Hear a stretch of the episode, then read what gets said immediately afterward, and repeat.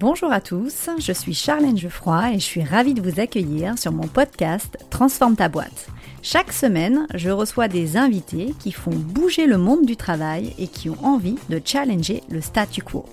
Mon objectif, c'est de vous proposer des retours terrain et de vous inspirer en vous faisant découvrir une autre vision du travail, telle que nous la connaissons depuis des années, pour y mettre davantage de sens et rétablir une relation saine et pérenne entre employés et employeurs.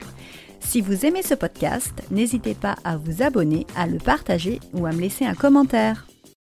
Bonjour à tous et à toutes, je suis ravie de vous retrouver pour un nouvel épisode où je suis en compagnie de Charlène Emery. Euh, je suis ravie de te recevoir sur mon podcast. Euh, j'avais hâte d'enregistrer cet épisode parce que pour moi tu dépoussières, si je puis dire, le monde du recrutement en tirant parti des techniques marketing et commerciales qui sont des domaines dans lesquels j'ai démarré ma carrière. Alors j'ai vraiment hâte de voir comment tu les mènes, comment tu les mêles au domaine RH. avant qu'on démarre, est-ce que tu peux te présenter, s'il te plaît? Bah, merci beaucoup Charlène, déjà merci pour l'invitation et pour cette petite euh, intro. Pour euh, me présenter rapidement, j'aime bien dire que je suis un pur produit RH puisque bah, je suis convaincue que j'ai envie euh, de faire des ressources humaines depuis l'âge de 14 ans. Donc j'ai fait tout mon cursus scolaire, puis mon début de carrière en ressources humaines sur différentes fonctions mais qui ont toujours mêlé recrutement et marque employeur. Et depuis 18 mois, j'ai créé Talent Catcher, donc qui a pour but justement d'aller enseigner méthodes euh, dont tu parlais, du marketing appliqué au RH, aux recruteurs et d'aider les entreprises à recruter différemment. Super.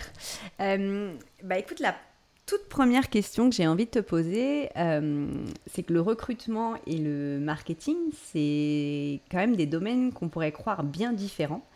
Qu'est-ce qui t'a poussé il y a quelques années à te tourner vers des outils marketing pour commencer à recruter des talents? Écoute, le, moteur, ça a été vraiment... Euh, ça, a, été plusieurs choses. À la fois la pénurie de talents qui commençait à s'installer. Donc moi, j'exerçais dans le secteur bancaire. C'était clairement un secteur qui souffrait d'un déficit d'image, notamment auprès des jeunes. Donc on avait tant des problématiques d'attractivité que de fidélisation. On voyait effectivement que les les euh, temps de carrière au sein de notre euh, entreprise étaient de plus en plus courts et honnêtement, je trouvais pas forcément de solution miracle euh, ou innovante sur le marché des ressources humaines à l'époque. Donc on est dans les années 2015-2016. Et finalement, j'ai commencé à m'intéresser au marketing en me disant que côté client, on avait exactement les mêmes problématiques d'attirer, convertir, engager, rendre ambassadeurs nos clients. Donc j'ai commencé à m'informer, à me former euh, à justement bah, ce que l'on pouvait faire côté client et à le tester euh, côté RH. Euh, ok, j'imagine que ça a été plutôt assez fructueux pour toi. Qu'est-ce que c'est selon toi un bon processus de recrutement aujourd'hui? Alors, c'est effectivement, je pense, avant tout un process qui est euh, préparé. Enfin, je pense qu'un élément qui est clé, qui va faire écho euh, à ton passé aussi de, de marketeur, c'est de savoir ce que l'on recherche vraiment. Donc, euh, d'identifier son persona, de savoir qui on a envie d'attirer, ce qui nous évite de faire pas mal d'erreurs. Je pense aussi qu'un bon process de recrutement, il doit être transparent, que ce soit sur la durée, combien de temps va prendre ce processus de recrutement, quelles vont être les étapes, qui est-ce qu'on va rencontrer Évidemment, quand on parle de transparence, euh, je pense aussi au salaire, mais à tout ce qui va être euh, finalement du ressort de la vie de l'entreprise. Et d'ailleurs, quelque chose que j'aime bien inclure dans des process de recrutement pour qu'ils soient euh, bah, au maximum transparents et authentiques, c'est des entretiens avec les, les collaborateurs, donc avec tes futurs collègues, qui justement vont pouvoir te parler, eux, de leur, de leur quotidien dans l'entreprise. Donc je pense déjà effectivement que si ton process, il est préparé, il est transparent, et aussi que tu assures un suivi, donc que ce soit pendant le processus, comme je le disais, étape par étape, mais également après, quelle que soit la réponse, même si tu refuses un candidat aujourd'hui, on sait très bien que ce peut être ton candidat de demain. Absolument. Euh, aujourd'hui, on, est, euh, on est plutôt dans un marché où euh, l'offre et la demande sont à l'équilibre. voire une offre qui est supérieure à la demande. Donc on a des entreprises qui ont besoin de, de se démarquer pour recruter. Qu'est-ce que recherchent principalement les candidats aujourd'hui? Est-ce que c'est différent en fonction euh, des industries, en fonction des générations? Alors moi j'ai la chance de travailler avec euh, beaucoup d'industries différentes, donc euh, en majorité de très grandes entreprises, mais que ce soit le luxe, l'automobile, l'industrie, le bancaire, le tertiaire, donc euh, je vois un panel de d'entreprises assez intéressant.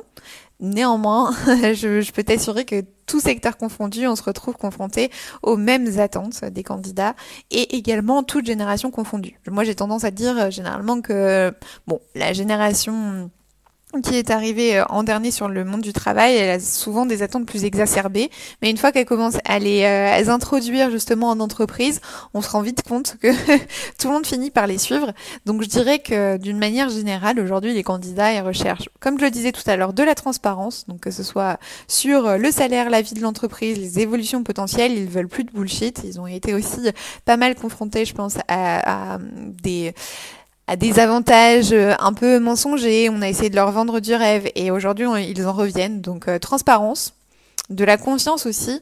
Euh, je pense que derrière toutes ces questions de flexibilité, donc qui sont euh, qui sont induites effectivement par nos comportements, nos modes de vie qui ont évolué, mais il y a aussi un gros sujet de confiance, euh, que de se dire est-ce qu'on va m'accorder du télétravail, est-ce qu'on va me demander exactement de savoir quand je travaille, d'où je travaille, avec qui, euh, dans quelles conditions, et donc pour moi il y a vraiment un besoin aujourd'hui de rétablir la, la confiance. Également, je dirais du feedback, donc euh, notamment en cas de refus, euh, c'est vrai que les candidats apprécient tout particulièrement de se voir débriefer, voire même de se voir entretenir euh, la, la, relation, et ça revient pour moi à une attente qui est générale aussi, qui est celle de l'individualisation, qui est plutôt liée à notre contexte actuel, où effectivement on va avoir tendance à aller chercher un peu de personnalisation, à pas forcément être traité comme un numéro à l'heure de l'automatisation. Donc finalement, effectivement, des choses qui sont proches de ce qu'on peut faire avec des clients qui, euh, au début, on va se dire peut-être que le client, il n'a pas acheté aujourd'hui, mais on va continuer à faire du euh, lead nurturing en se disant, bah, il va peut-être finalement acheter euh, dans deux ou trois mois, donc on ne le, laisse pas, on le laisse pas tomber et on continue de lui pousser des communications.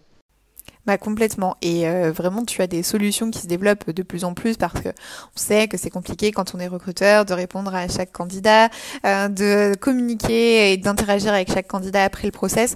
Néanmoins, c'est crucial. Euh, je vois encore trop d'entreprises qui mettent beaucoup d'énergie, de moyens à attirer des candidats et qui finalement bah, s'en servent qu'une seule fois. Enfin, on est vraiment sur un oubli ensuite de toutes les personnes qui avaient été intéressées à un moment T, à un instant T. Donc aujourd'hui, pour moi, oui, gros gros enjeu sur euh, ce sur ce feedback, sur le nurturing de, de nos bases de potentiels candidats.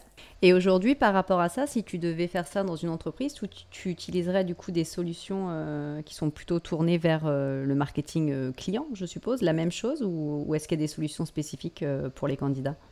Il y a des solutions spécifiques RH, est-ce que j'ai le droit de les citer? Ah Oui, tu as le droit de les citer. ben, je pense à deux euh, solutions qui peuvent même se compléter. Il y a une solution qui s'appelle euh, Yago, qui est une solution euh, donc déjà de réponse à chaque candidature. Donc elle vient se plugger, enfin l'outil vient se plugger à l'ATS, donc à l'outil de réception des candidatures, et va assurer une réponse à tous les candidats en 72 heures maximum. Et c'est une réponse personnalisée. Tu as vraiment des humains derrière qui viennent analyser chaque CV, chaque candidature et qui vont essayer de faire le retour le plus qualitatif possible au candidat en lui donnant des conseils aussi pour euh, ces nouvelles candidatures. Et euh, Yago propose également justement bah, de nurturer, comme on disait tout à l'heure, ce, ce, petit vivier de candidats en envoyant régulièrement des newsletters, des push d'offres personnalisées, etc. Et tu as donc là c'est vraiment plutôt dans un on va dire un processus euh, bah, d'inbound justement de se dire euh, des personnes ont été intéressées euh, par notre entreprise, on va soigner au maximum leur expérience et derrière on va essayer de maintenir la relation.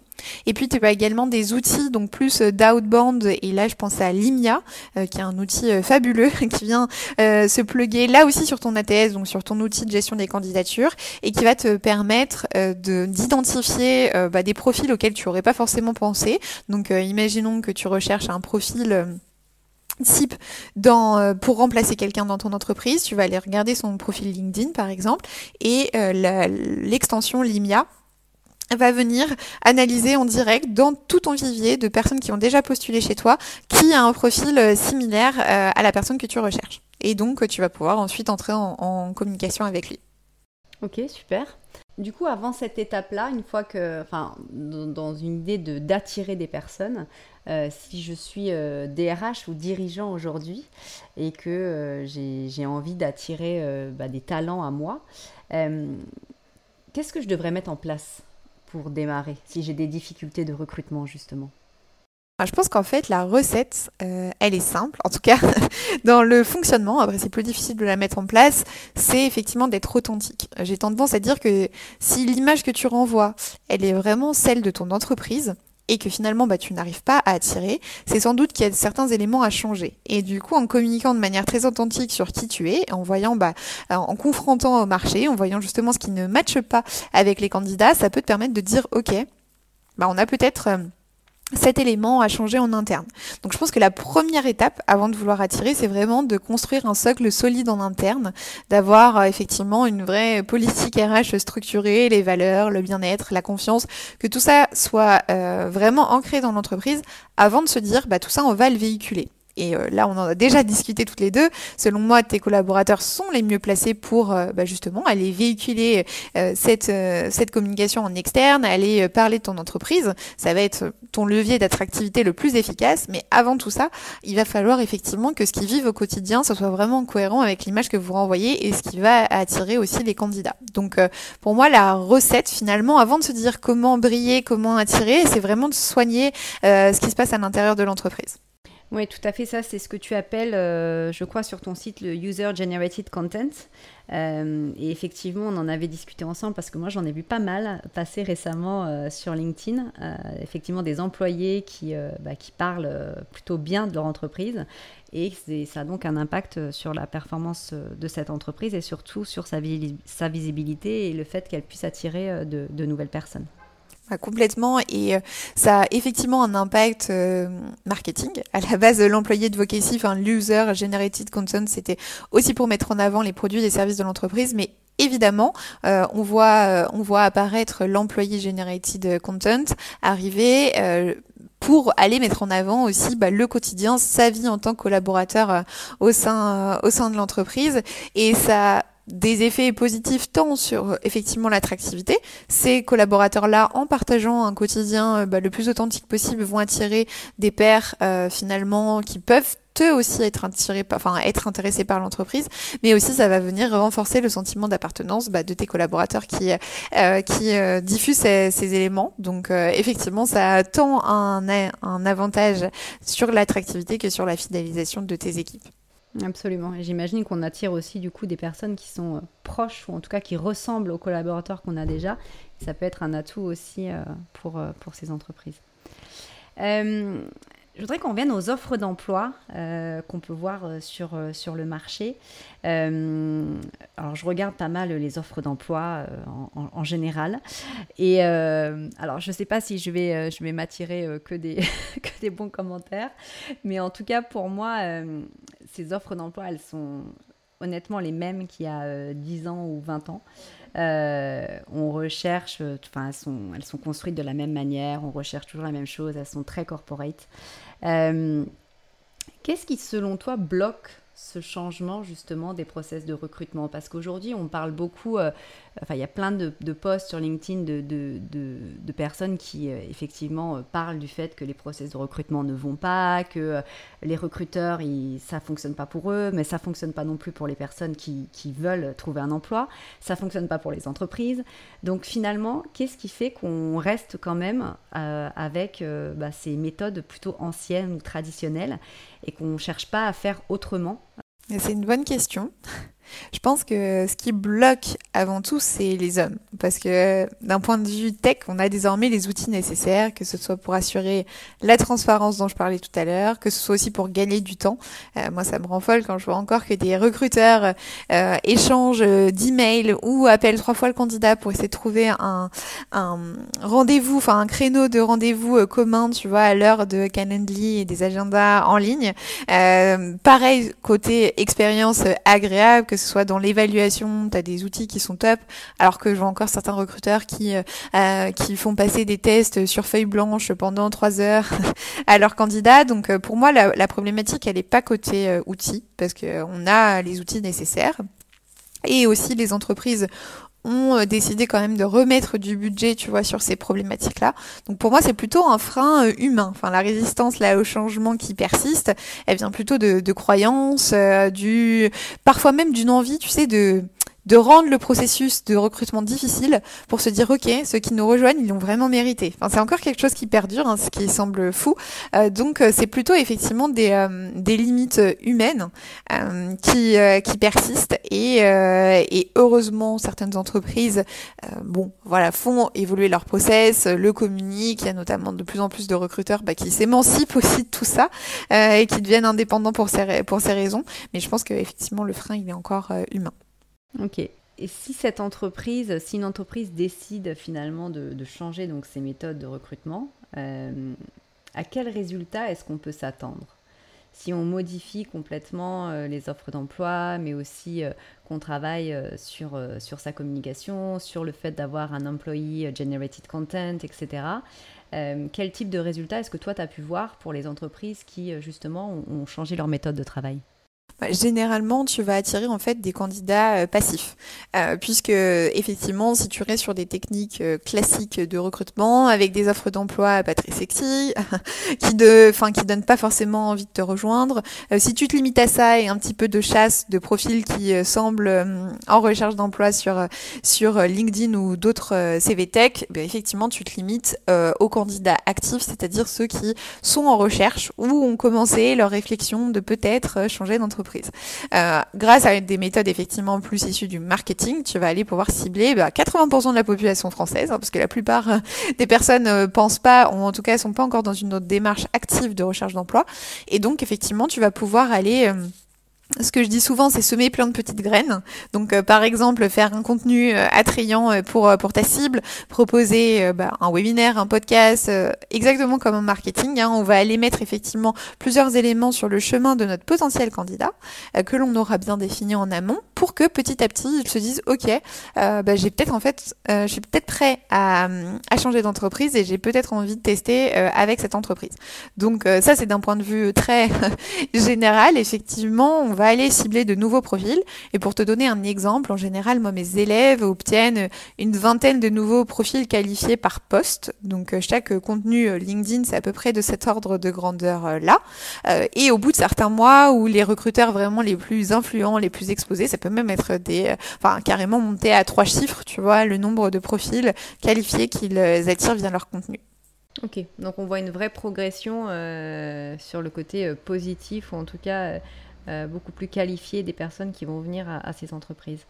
Euh, alors j'imagine que tous les DRH euh, ne sont pas forcément qualifiés en outils marketing ou méthodes de marketing ou les méthodes commerciales qu'on peut utiliser, etc. du coup, est-ce que Aujourd'hui, les compétences qu'on doit trouver dans un département de ressources humaines, elles sont différentes de, ce celles qu'on pouvait trouver il y a quelques années Ou est-ce que finalement les DRH font appel euh, peut-être à des personnes en externe justement pour combler euh, euh, ces, compétences qu'elles peut-être ne maîtrisent pas encore complètement bah, tu as deux cas de figure, effectivement, selon la structure, les moyens, le temps alloué et aussi le niveau de maturité de l'entreprise. effectivement, tu as les deux possibilités.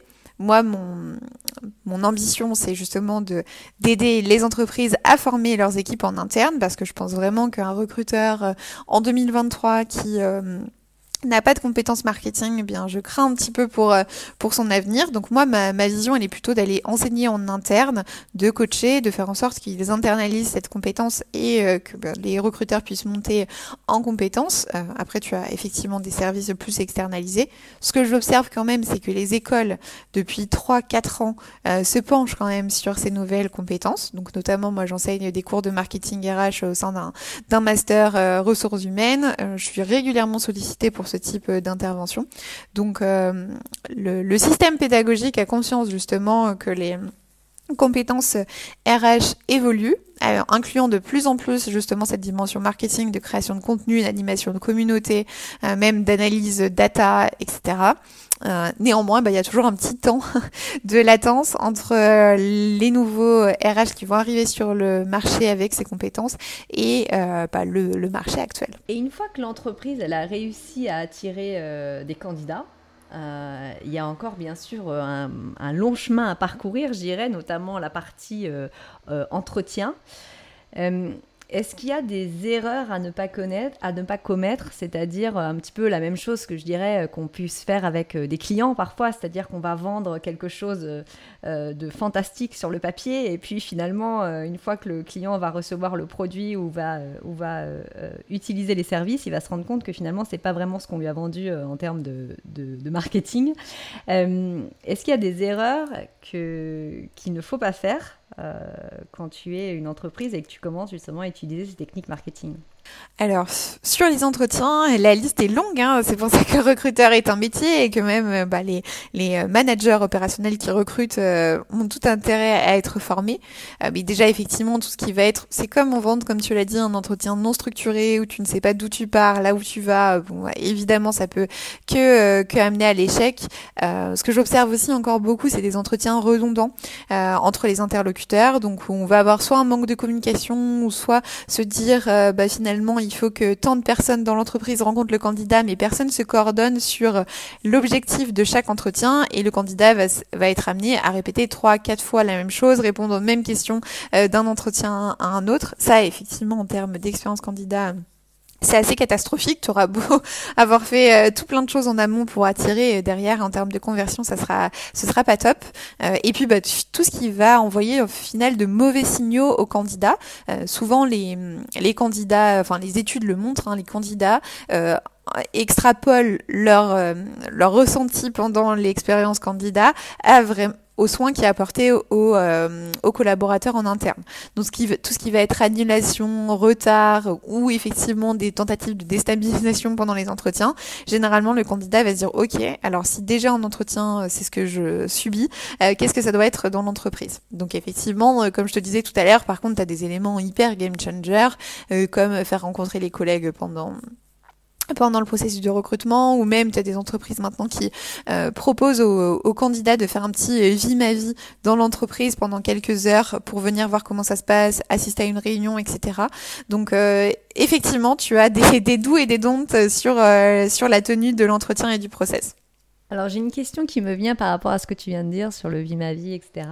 alors ça, je vais peut-être me faire l'avocat du diable, mais est-ce que tu penses que les entreprises aujourd'hui, elles sont un peu prêtes à tout? Pour euh, recruter davantage de talents c'est un risque, effectivement, c'est un risque. On a vu aussi des écarts euh, se creuser entre euh, ce à quoi avaient accès les collaborateurs en poste et les nouveaux entrants. Donc notamment, évidemment, je parle de salaire. Donc c'est un vrai risque de rester cohérent et de pas créer aussi de, bah, désillusions et d'établir des gouffres entre finalement l'essence de l'entreprise et ce qu'elle est prête à faire pour attirer un talent. Et c'est pour ça que je le disais tout à l'heure, avant de commencer à euh, essayer de briller, essayer d'attirer des candidats, il faut toujours effectivement travailler sur euh, qui on est, ce que l'on fait, qu'est-ce qui est perfectible. Euh, et finalement, une entreprise qui, alors pour plein de raisons, qu'elle soit technique ou plus euh, ben de, de, conviction, déciderait de pas faire de télétravail, par exemple, elle a aucun intérêt à aller essayer de se transformer, euh, essayer de communiquer là-dessus, voir ce que ça donne, parce que finalement, euh, ben effectivement, elle va attirer des personnes qui qui vont être en désaccord, qui vont avoir envie de plus de flexibilité, etc. Donc je pense que c'est hyper important de savoir bah, qui on est vraiment, de se définir en tant qu'entreprise et de se dire ok, il y a peut-être des sujets sur lesquels ça va être clivant, peut-être que ça va pas attirer la masse, mais peu importe. Au final, on a besoin d'une personne par recrutement euh, et pas de 70. Donc euh, effectivement, euh, je pense que ça c'est important de justement pas être prêt à tout. Autant effectivement se dire bon, on a on a encore de la marge de progression, on est prêt à avancer, on est prêt à évoluer, c'est tant mieux, mais pas pas à tout, enfin voilà, pas, pas à tout moyen. C'est un petit peu similaire à ce qu'on pouvait avoir auparavant, j'imagine, la communication de masse euh, qui était la même pour tout le monde, et puis cette communication personnalisée qu'ensuite on a mis en place euh, pour les clients. Euh, il faut passer par la même chose, je suppose, quand tu fais de la communication vers, vers des candidats. Complètement. C'est d'ailleurs ce qui m'a amené à l'inbound, euh, recrutement, à la création de contenu, en me disant en fait, euh, aujourd'hui en tant que recruteur, donc euh, dans les années comme je te disais 2015-2016, sur les métiers pénuriques, il y avait quasiment que la chasse qui fonctionnait. Donc le sourcing, c'est vraiment bah, comme de la prospection hein, pour un commercial sur des leads froids où on se prenait énormément de portes et je me disais mais c'est pas possible en fait d'un point de vue comportemental en tant qu'individu on en a marre d'être démarché. On a, on fait de moins en moins confiance à bah, tout ce qui est inconnu, même à de la pub de masse, parce qu'on se dit que c'est forcément euh, orienté pour euh, pour nous manipuler.